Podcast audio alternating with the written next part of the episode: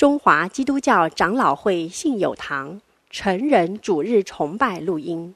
本录音仅提供个人收听使用。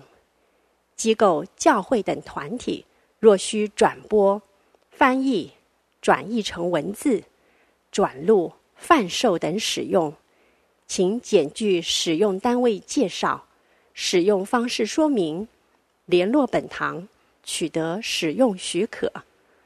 本堂联络电话：零二二三六三一零三五，谢谢。接下来是由民恩乐团为我们献乐。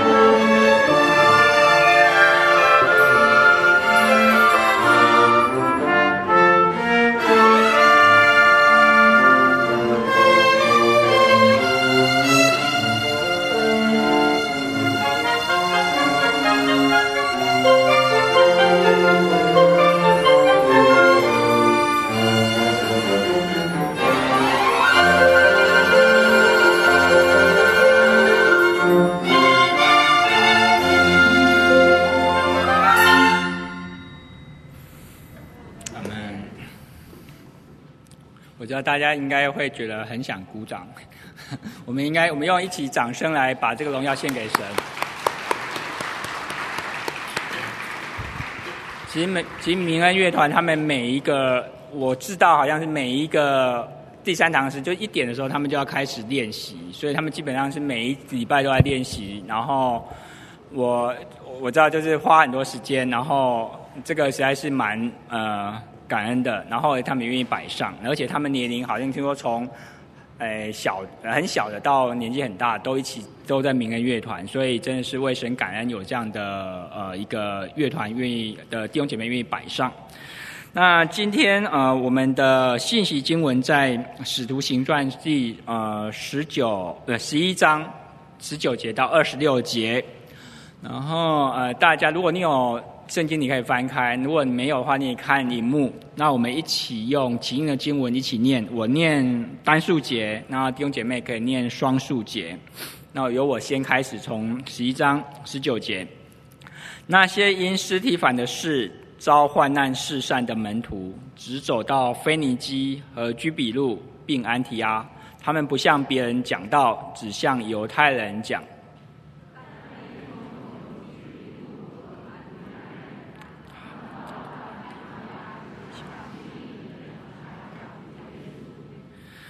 主与他们同在，信而归主的人就很多了。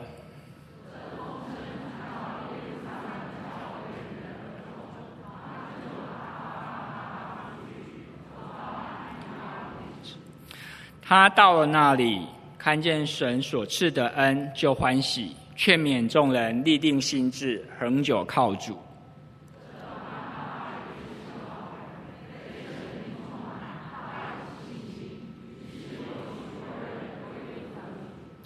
他又往大树去找扫罗。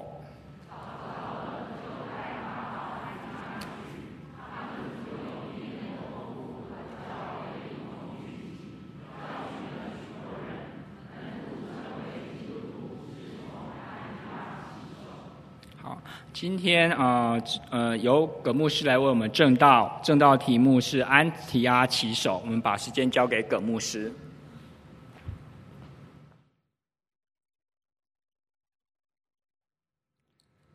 各位弟兄姐妹平安。嗯，现在上台听说是可以脱口罩哈。嗯，前几天呢。我在办公室里面，我自己在啊，就口罩拿下来，然后有一位会友呢到办公室里面来找我，他一进来他有点惊讶，他说：“，你是葛牧师？”我说：“是啊。”他说：“啊，你没戴口罩，我都认不出你来。” 现在这个时候呢，你可能要戴着口罩，别人比较认得出你的眼睛来。OK，为了让各位认出我来，我戴着口罩好吗？OK，我们今天呢，啊、进入到的经文是十一章《使徒行传》十九到二十六节。那么，这是一个嗯、很很大的一个段落的开始哈。从今天的经文十一章十九节到第十四章为止，哈，安提阿可以说是接下来这个段落的中心。这段记载包括有三个重点：嗯，在安提阿的福音工作，在安提阿募款，然后巴拿巴跟扫罗从安提阿出发，展开第一次的宣教旅程。这个是在后面的第十三、十四章。开始。那么我们在今天的经文里面呢，特别在十一章二十四节呢，这段经文说，门徒被称为好，称为基督徒。这个字是被称为基督徒，是从安提阿起手。起手这个字呢，其实是蛮特别的哈，不是很常用。它的 protos，它是一个呃，算是不是很常见的形容词，就是最早、首先。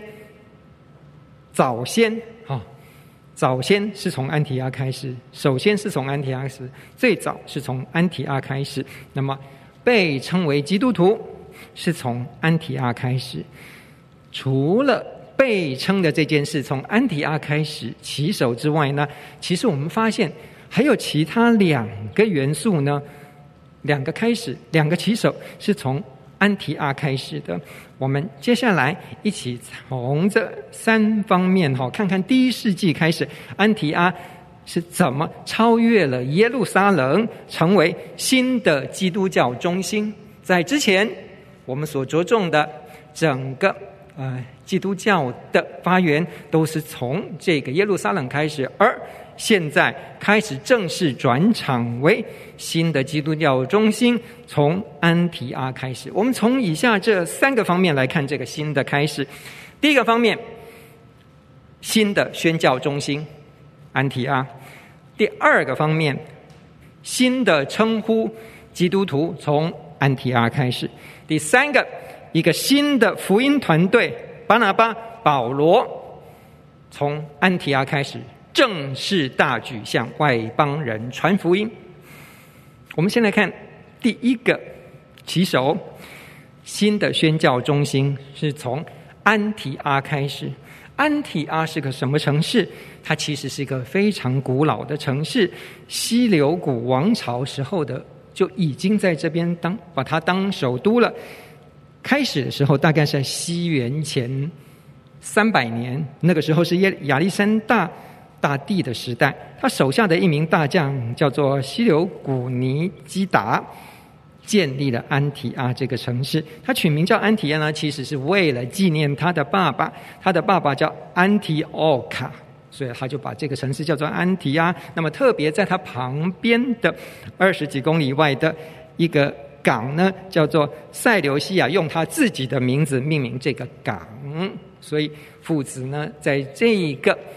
嗯，城市跟这个港啊，留下了啊纪念的名字。那么，经过百多年的整个建设，好，这个城中很多的宏伟建筑呢，人家称它为非常漂亮的、美丽的安提阿古城。到陆家时代呢，这个城已经有非常有规模了。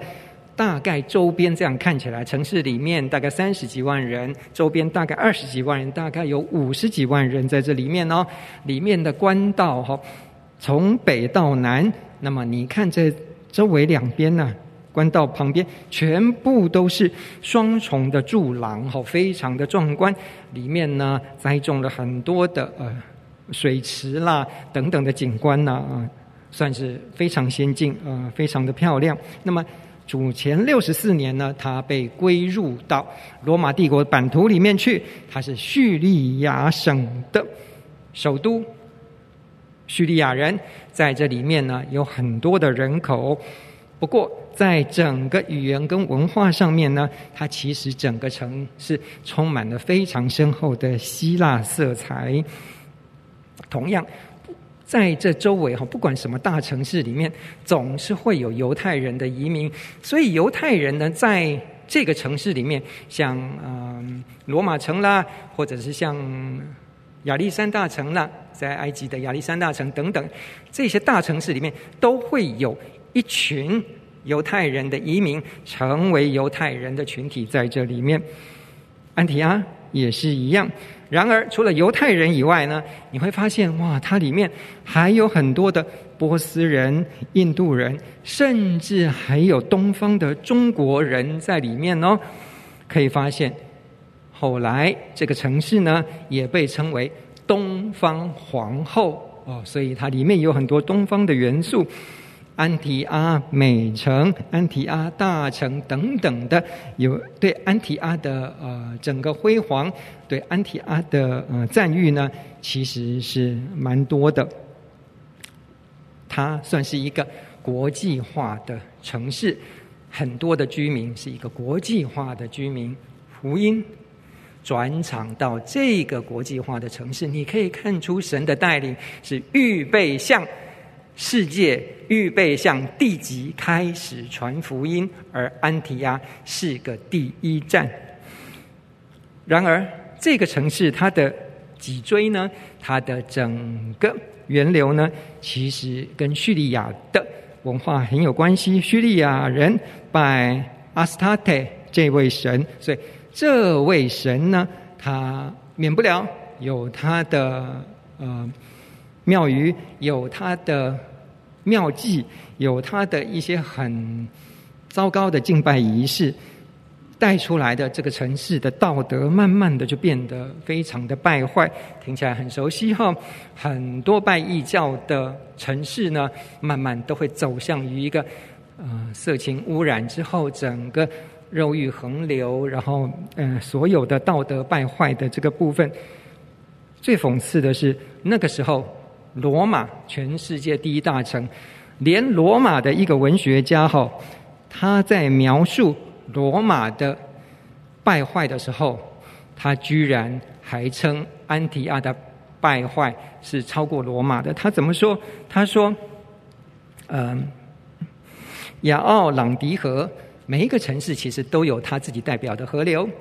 你在嗯，罗马城它的外围是一条叫台伯河，或者你在巴黎呢，你会发现巴黎的一个代表河流是什么河？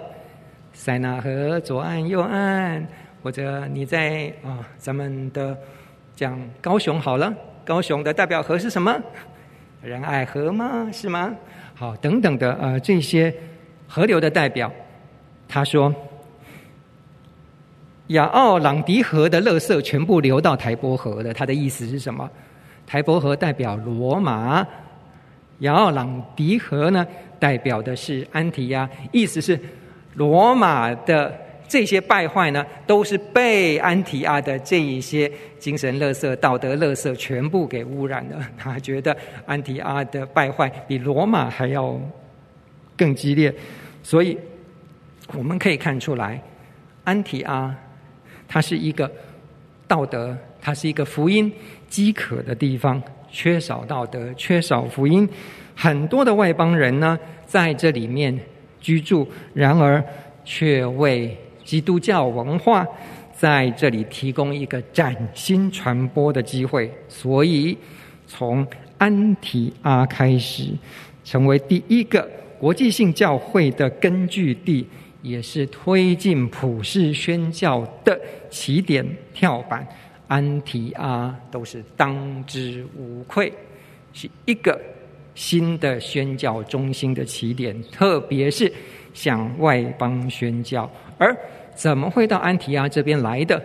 我们在十九节开始，我们看到《使徒行传》十一章十九节，刚才大家读的经文怎么开始的？那些因斯提反的事遭遇患难四散的门徒，直走到腓尼基和塞浦路斯，并安提阿。他们不向别人讲道，只向犹太人讲。二十节，但。内中有塞浦路斯和古利奈人，他们到了安提阿，也向希腊人传主耶稣。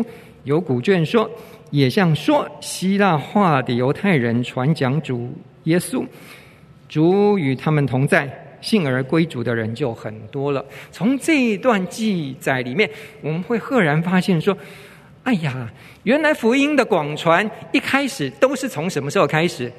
从被迫害开始，谁去传福音？那些西家带眷、那些被迫害、从耶路撒冷被迫害的地方跑出来的人，他们就是传福音的种子。所以，宣教是在血和泪的种子上发芽的。这句话是一点都不夸张。初代教会。所有的教会的建立，全部都在血和泪以及逼迫里面，福音成长起来，教会成长起来，生命成长起来。我们不知道这些第一批被迫害，然后把福音带出耶路撒冷教会的这些人的名字叫什么？没有写，只有写四散的门徒。那么，我们不知道。他们到是名字是什么？我们也不知道他的背景是什么，我们也不知道他们里面到底有没有什么比较有名的人物。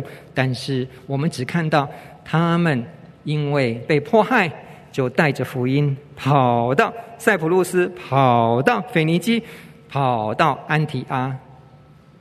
主耶稣基督的福音就在这些地方开始散出来。那从这一段里面呢，我们也看得到说，路加在记载的福音从两个向度来外传。第一个向度是从地理上看，往北传播出去；第二个向度是从文化上看，它是。开始在安提亚向外邦人传福音。地理上的角度，我们发现越过犹太、犹大，还有越过撒玛利亚，一直到腓尼基，都就是今天的黎巴嫩这个地方，居鲁比、塞浦路斯岛以及叙利亚的安提阿城，慢慢的因为迫害而。门徒往北跑到这些地方来避难。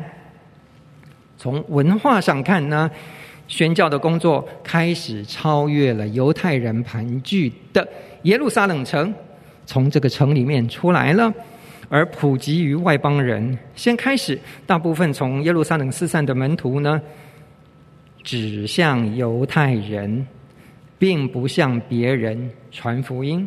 在经文里面十九节里面讲的。然而，我们从这一段记述里面，我们发现有两个非常重要的转折点。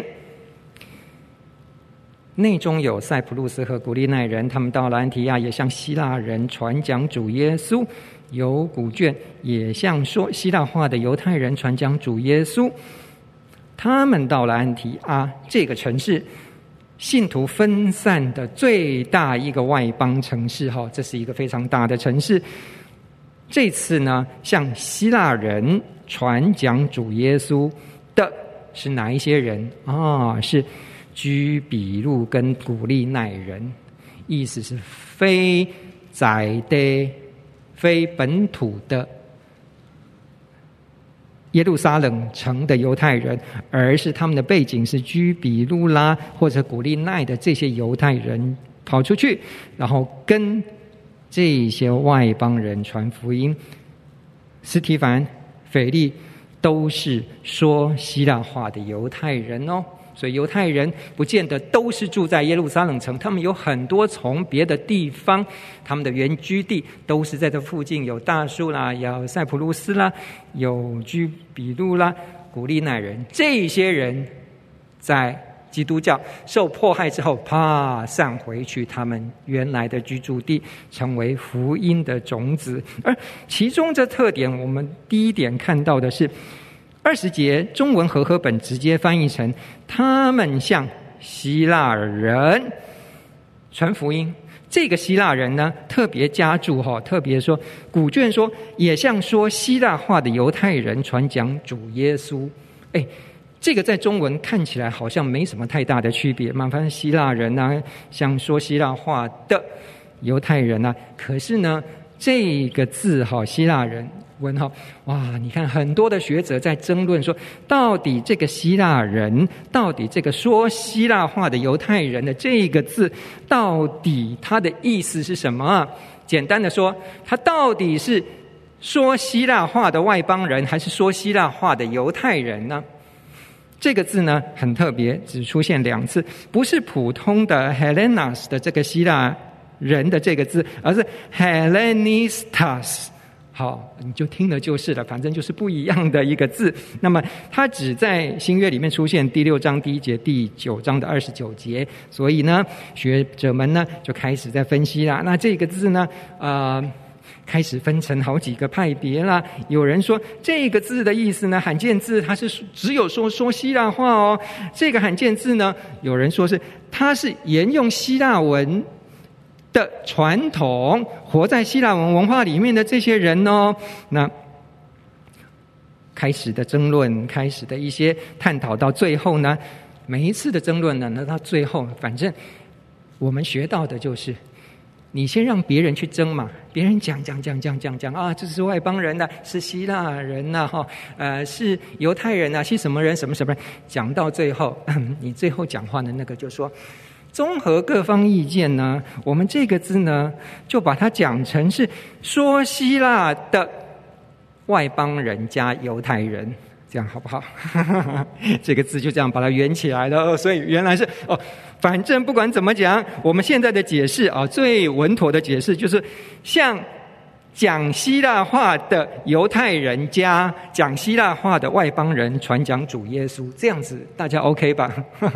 好。学者们说 OK 就 OK 了，好，从这边我们可以看得到说，哦，原来慢慢他们去传的，已经是在希腊文化影响下的犹太人或者是希腊人。我们从旁敲侧击呢，去找出来说。《使徒行传》十五章第一节跟《加拉太书》二章十一节这两段经文，把它勾稽起来的时候呢，我们会发现，在安提阿教会里面，很清楚的呈现出犹太人、外邦人一起建立了教会，受过割礼的跟没有受过割礼的，都在这个教安提阿的教会里面，而且一起彼此在桌上剥饼相交。这正合了罗马书里面讲的福音：先是犹太人，后是希利尼人，是从犹太人传给外邦人，希利尼人是外邦人的代表。这是其中的第一个特点，从这段经文里面看到的。第二个转折的特点呢，现在宣告的主体不是你特别看传讲谁。传讲主耶稣，传讲主耶稣。哎，为什么不用传讲基督呢？不是更贴切吗？像外邦人传讲主耶稣，为什么不是跟外邦人传讲基督呢？哎呀，这个学者也非常非常细致的找出来，他这个区别是原来接触。外邦人对以色列人盼望的弥赛亚呢？外邦人是一点都不是太清楚的。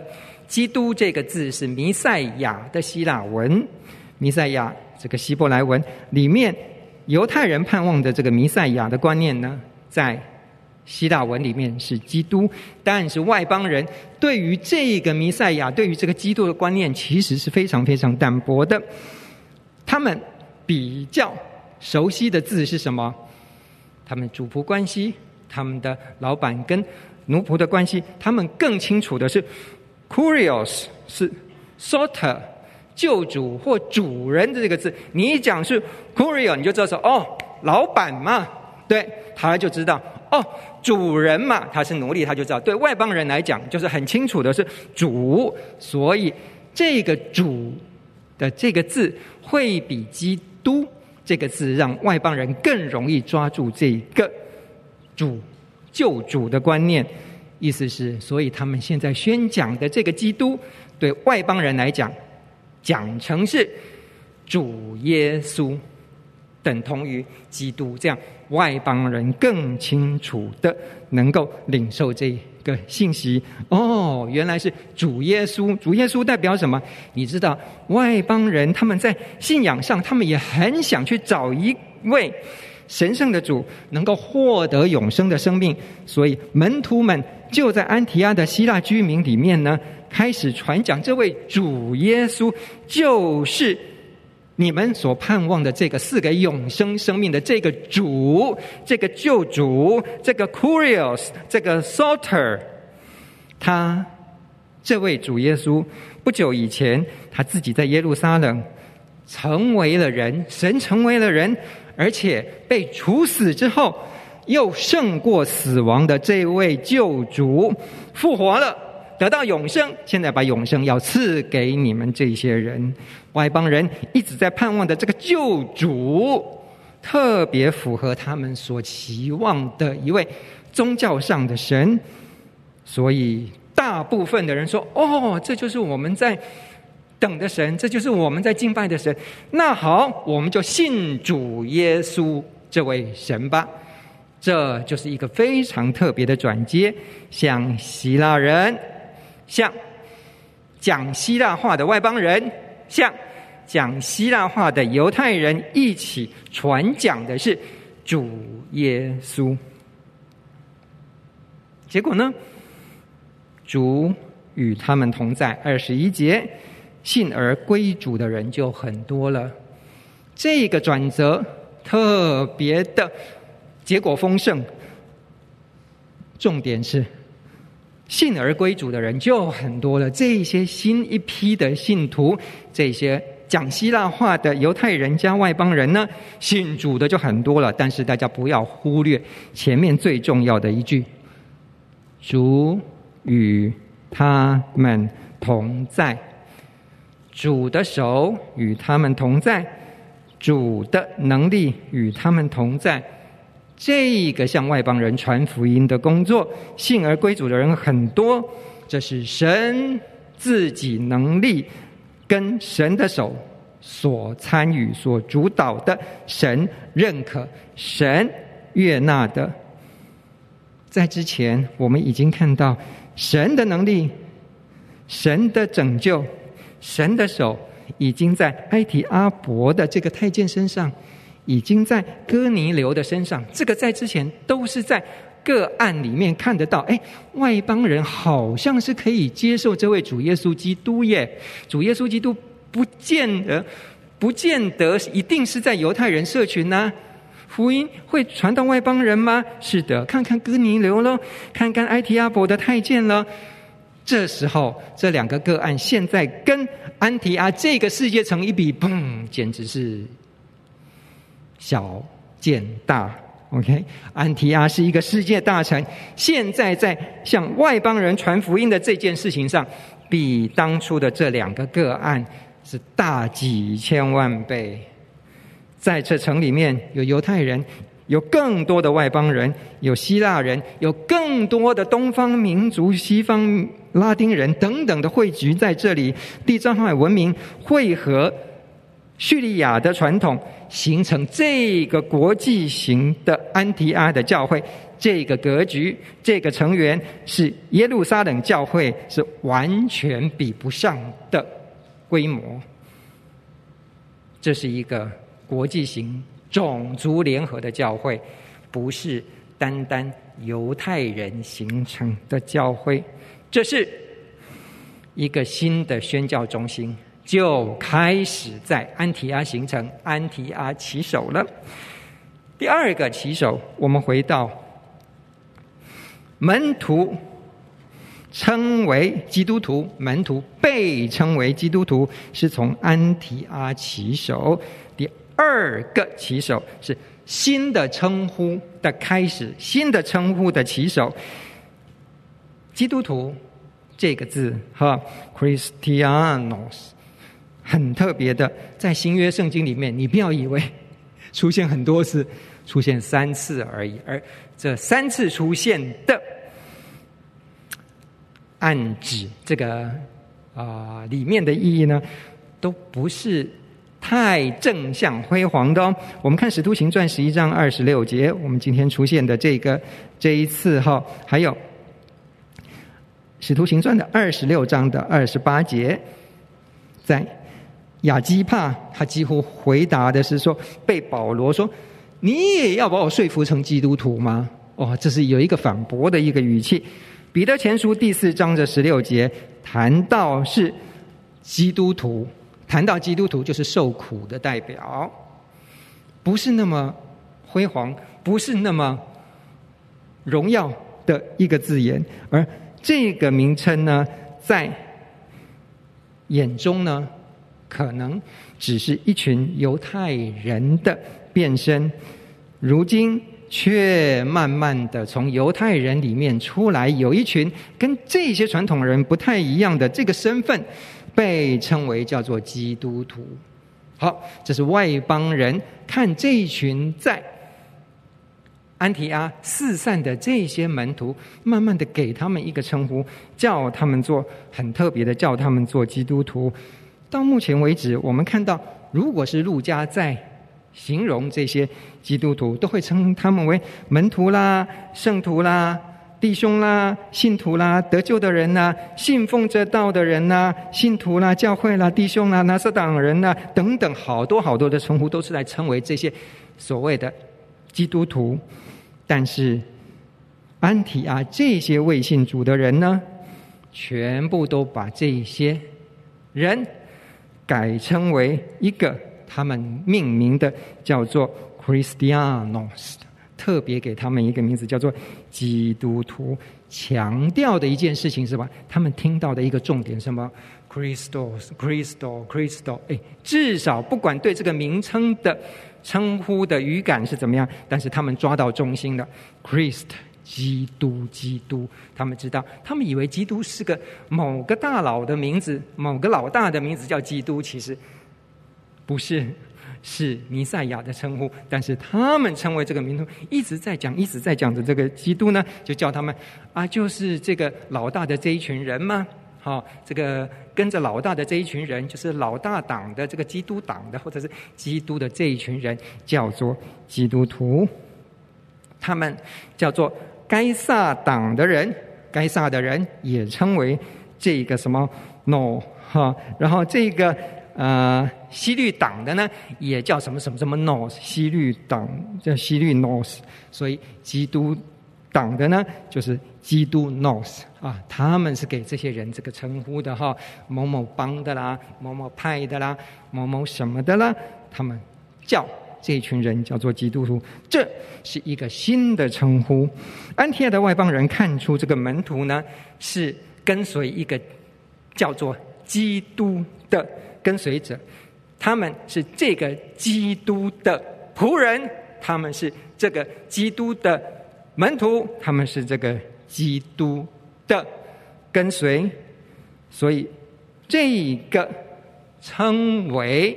基督被他们跟随的这个主角呢，哦，用希腊话来讲的话，门徒一跟他们讲就懂了，叫做主耶稣嘛，就是主的意思嘛。这个主呢，他们叫基督的这个人就是主耶稣嘛，所以就叫主耶稣基督嘛。哦，这时候把它连起来了。所以对外邦人来讲，一个同样一件事情，我们在传福音的时候，那个对等的。的呃，这个接轨呢，其实是蛮重要。你对一个小朋友讲基督、讲福音，你的语气，你所给他认识的，是怎么去传达呢？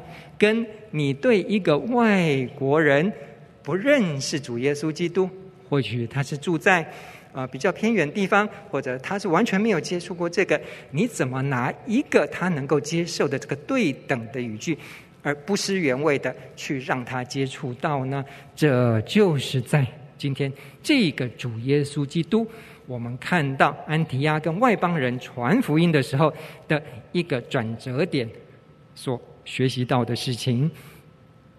如果你要说基督徒，现在我们来讲基督徒，哇，真的是我们自己。自不管外面人在叫，或者是我们自己都已经做基督徒自称了，原来有点在嘲笑外邦人，在嘲笑这一群人的这个基督徒不是很友善的这个称呼呢。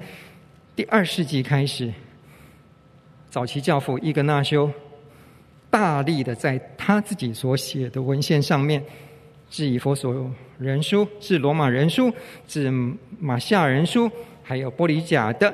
是腓立比人书等等里面大量的使用说基督徒这个字，变成基督徒自己的自称叫做基督徒，把这个名名称自称叫基督徒，让别人称自己叫基督徒，而基督徒现在已经是我们定义自己，我们自己对外宣称一个非常荣耀的称呼，我是基督徒。从第二世纪开始的，原来是外邦人给门徒起的称呼，那是因为。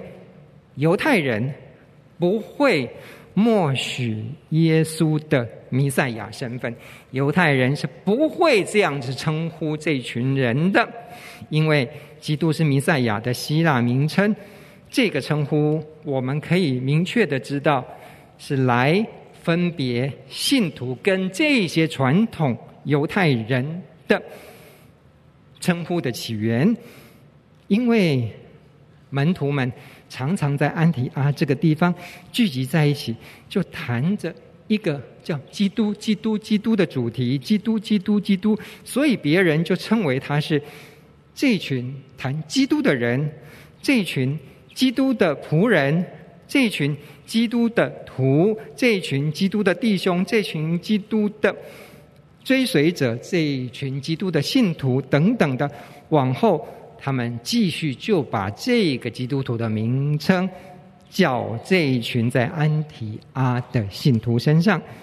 如果你当时走在路上，你听见一个安提阿人问另外一个人说：“哎，那些人又在谈什么？那些人又是谁呀？”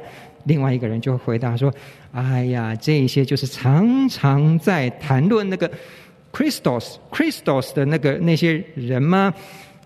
信仰基督的门徒，他们是基督的仆人呐、他们的主是那个耶稣啊，所以路加说，耶稣的追随者首先被大家称为基督徒，从哪里开始？安提阿开始，基督徒的称呼就这么出来的。第三个起始。第三个起手，第三个开始是新的福音团队，从安提阿开始。我们首先要讲到这个团队的一个灵魂人物，二十四节里面讲的，这巴拿巴是个好人，被圣灵充满，大有信心。巴拿巴他的出生不是出生于耶路撒冷，他是出生于塞浦路斯的犹太人，而名字呢很特别，叫做劝慰子。劝什么？他就是非常好的个性，去劝人为善，去劝人信主，劝人。他的个性非常非常的温和，劝勉众人，立定心智，恒久靠主。这是二十三节以下在形容他这个人是怎么样。好人呢？这个形容词在新约里面只有另外一个地方出现，而且。也是路加的专有，路加福音二十三章五十节里面形容另外一个人，亚利马泰的约瑟，也是一个好人。第二次出现的只就是这个巴拿巴出现的这一次的称谓语，所以我们可以看得到巴拿巴在路加心目中的地位是多么的嗯伟大。巴拿巴他不是耶。耶路撒冷教会出生的，不是出生于宰得的耶路撒冷城，他是来自于那个岛上塞浦路斯岛的，所以在种族上呢，他非常适合去跟这些在这附近安提亚附近的人传福音，因为在安提亚跟塞浦路斯相隔的非常非常近。他的名字跟他做的事情是一样。当他到了安提阿，他亲眼见到神的恩彰显在这些刚信主的人身上的时候，他们不断的被改变生命，不断的一起来信靠这位神。在这个国际性的群体之中，他发现信主的人怎么这么多，因此而感到非常的高兴。高兴之余，他开始劝勉他们。劝勉这个字就是他的名字巴拿巴的这个拿巴的这个名字啊、哦，所以跟他的名字勾在一起，要他们立定心志，要他们恒久靠主，劝勉他们要坚心全意的奉献，跟随这位主耶稣。于是，在二十四节里面，于是有许多人归服了主。我们特别讲到“归服主”这个字呢，哎，是非常特别的用法。“归服主”的这个字呢，几乎成了陆家非常专用的一个字。专用在哪里？特别是教会人数增长的这个专门语句呢，都用“归服”的这个字。在五旬节事件，他用这个字用了两次。第一次说，在那天人数增加了三千人，用“归服”这个字。第二章四十一节，然后说，后来每天神都增加的数目。第二章四十七节也是用这个字。在第五章十四节里面，他写说，信而归主的人，又是用“归服”的这个字，越发增添，连男带女特别多。路加很喜欢用这个字，这个“归服”这个字，而照。荷兰籍的神学家呢呢，Bavin 他讲，他说新约之中呢，做归服、做加添这个工作的是主自己。其实归服这个字呢，如果更照字义这样子来讲，就是加添、增加的意思。增加，但增加的主体是谁？增加的工作不是这些门徒，不是这些传的人。增加的工作是主自己。第二章是四十七节，不是宣教士，不是门徒，不是人，是神自己把人加给他。这是这个归服的字非常特别的用法。我们可以再补充说，主不只把人数加给教会，其实最重要的是十一章第二十四节是加给主自己，借由教会，借由这些门徒，主把人数。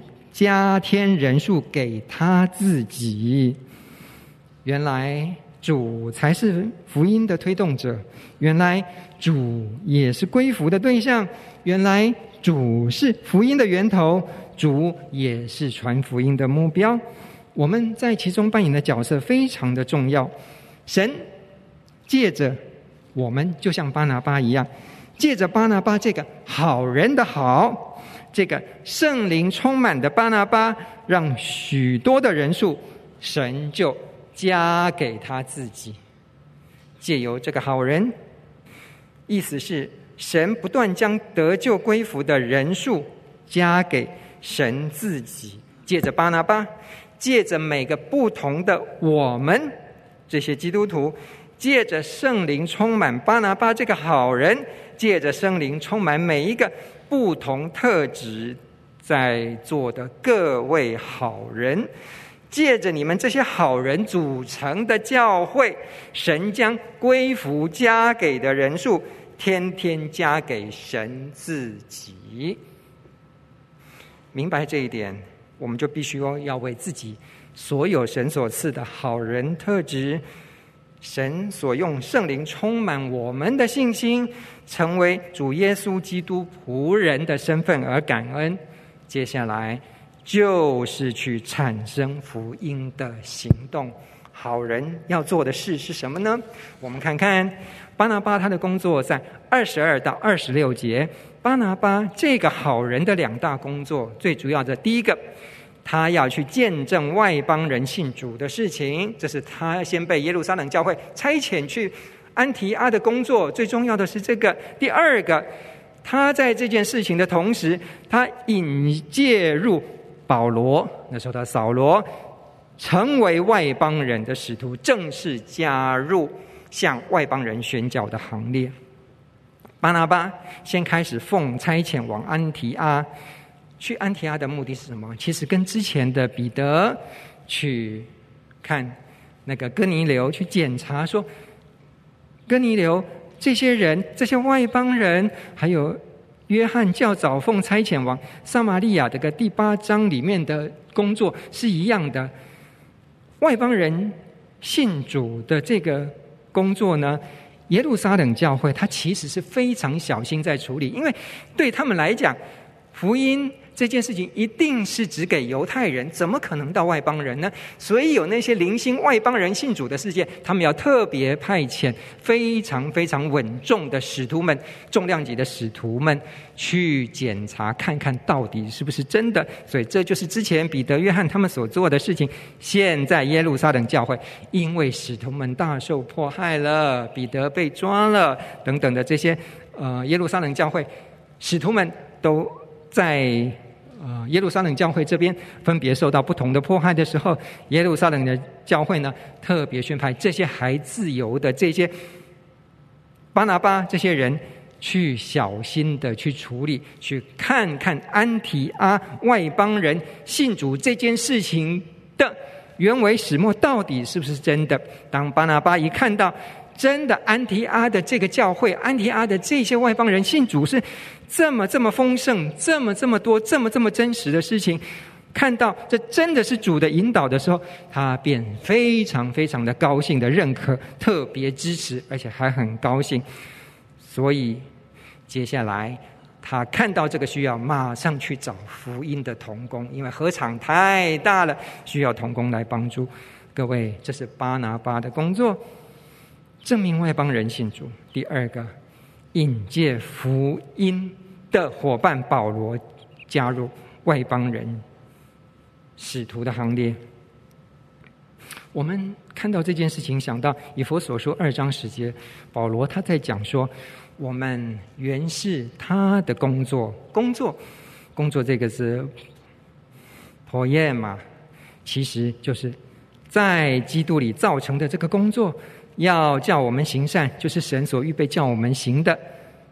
我们每一个人，神所创造都是独一无二的工作。工作这个字呢，我们另外一个比较口语化的解解释呢，就是是神的杰作。每一个人都是神独一无二的杰作，叫做神的工作 （masterpiece）。好，这是神的每一个杰作都在我们每个人的身上。然而，却是经过罪恶的蒙尘跟包裹。我们已经看不到原来那个 masterpiece，原来应该展现神创造的荣光的光彩，在我们身上看不到了。为什么？因为被蒙尘了，因为被太多的这些脂油，因为被太多的灰尘把它包起来的，丢在垃圾桶里面了，丢在垃圾堆了。你没有被神放弃，我没有被神抛弃，我们。这些蒙神拯救的人，唯独只有在借着耶稣基督里面，重新把我们苏醒过来，重新把我们塑造，重新把我们的这一些罪恶、这些蒙尘、这一些油脂，全部把它刮除掉，全部重新塑造，全部重新打蜡，重返当初神创造我们时候那个。Masterpiece，那个神工作的荣耀的时候，我们就能够恢复神创造我们用来向世界行善的荣耀的目的，就是神预备叫我们去世界所行的。我们现在看到的巴拿巴，就是一个被圣灵充满、恢复美好的例子。巴拿巴在探视安提阿城。外邦人信主的下一个动作，不是马上赶回耶路撒冷去报告，而是迫不及待的为这么大外邦人为信主的禾场去找一个合适的童工，建立新的福音团队，扩展继续外邦人的福音工作，建造那个地方的教会，再往外去建造更多。合适外邦人的教会，所以他第一个想到就是直接往大数这个阿拉伯去找扫罗。第二十六节讲的建立新的福音团队。保罗是谁？我们在第九章二十八到三十节看到保罗最后出现的那个时候，是在第九章的二二十八到三十节，扫罗的安全受到威胁的时候，《使徒行传》里面。耶路撒冷的信徒把他送回到大数去，同情他的人把他送回去。之前他是在迫害基督徒的，那是扫罗的家乡。这个大概已经是好几年、七八年以前的事情了。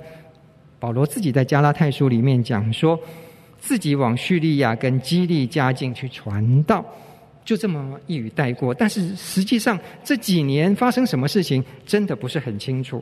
但是现在，由于安提阿工作的需求，扫罗他是出生不是在耶路撒冷，出生在阿拉伯大树，他是最适合的人选，跟巴拿巴一样，在安提阿这个地方在传福音。扫罗。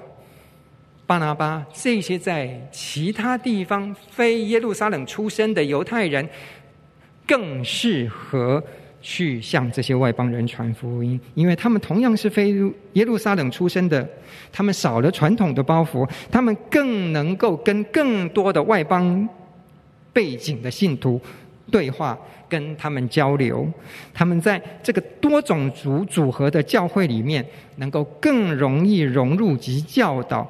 跟他们一起聚会，跟他们教导真理，大概有一年之久，和教会一同聚集在二十六节里面讲的。当然，这个跟教会里面有一同聚集呢，有很多很多的向度。当代圣经呢，把它翻译成同心合力的兴旺教会。是的，特别注意一件事情。路加第一次用“教会”这个名词来表达耶路撒冷以外的信徒群体，就是在这节经文里面。教会现在已经是正式扩展到离开耶路撒冷的教会，而是到外邦多种族为。教会主要组成的开始在哪里？安提阿，意思是安提阿的教会已经正式成为耶路撒冷以外的以外邦人信主为主的组成教会，组成分子已经不一样了。从巴拿巴的。工作里面看出来，安提阿已经成为新的福音团队的开始。安提亚这次向外邦人大规模的宣教，非常的兴旺，接触非常的广泛，以致路加特别记下来。特别为了以后十三章以后日后这个群体开始朝向世界更大的宣教工作铺路。然而，我们回到之前，回顾安提阿三个新的起手，三个新的开始。第一个，新的宣教中心安提阿；第二个，新的称呼基督徒；第三个，新的福音团队巴拿巴、保罗。他们这三个棋手有一个共同的关键主词，猜猜看是什么？安提阿、基督徒、巴拿巴、保罗的福音团队，整个的一个关键串联是主、主、Lord、Master。Kurios，主，这个中心是主。各位，二十一节，主与他们同在。他们是谁？安提阿的这些信徒，信而归主的人就很多了。主，主，新的称呼，基督是这群人的主，Curious。Sotters，。门徒称为基督徒，是从安提阿开始。希腊话是基督是这群人的主，Kurio，他们叫做基督徒。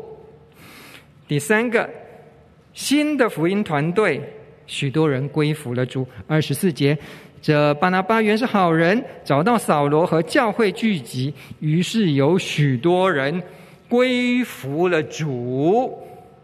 主把自把人加给主，归服了主，主主主，新的中宣教中心，主新的称呼，主新的福音团队，主基督是宣教的主，基督是基督徒的主，基督是福音团队的主，主与安提阿城的信徒同在，信而归主的人就多了。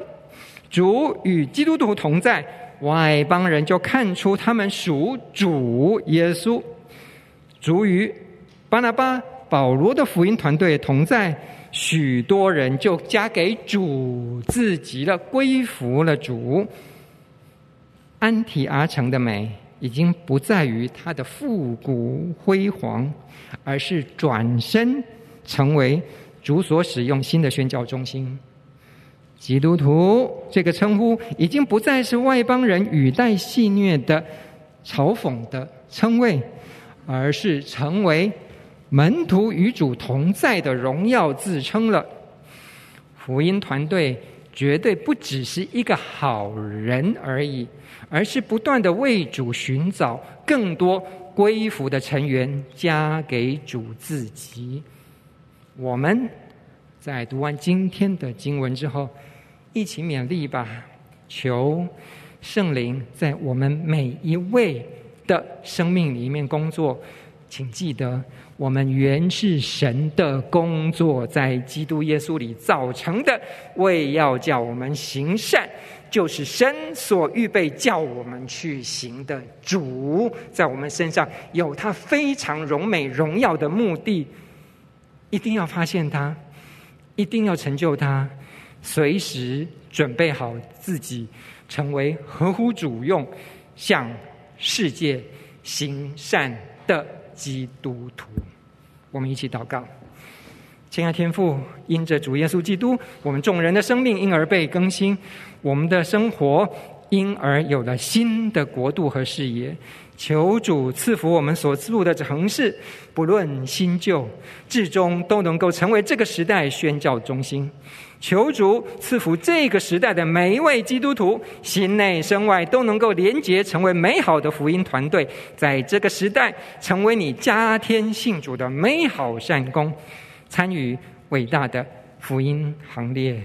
王，主的道日渐兴旺，越发广传。奉主耶稣基督的名祷告，阿门。嗯，接下来是默想的时间。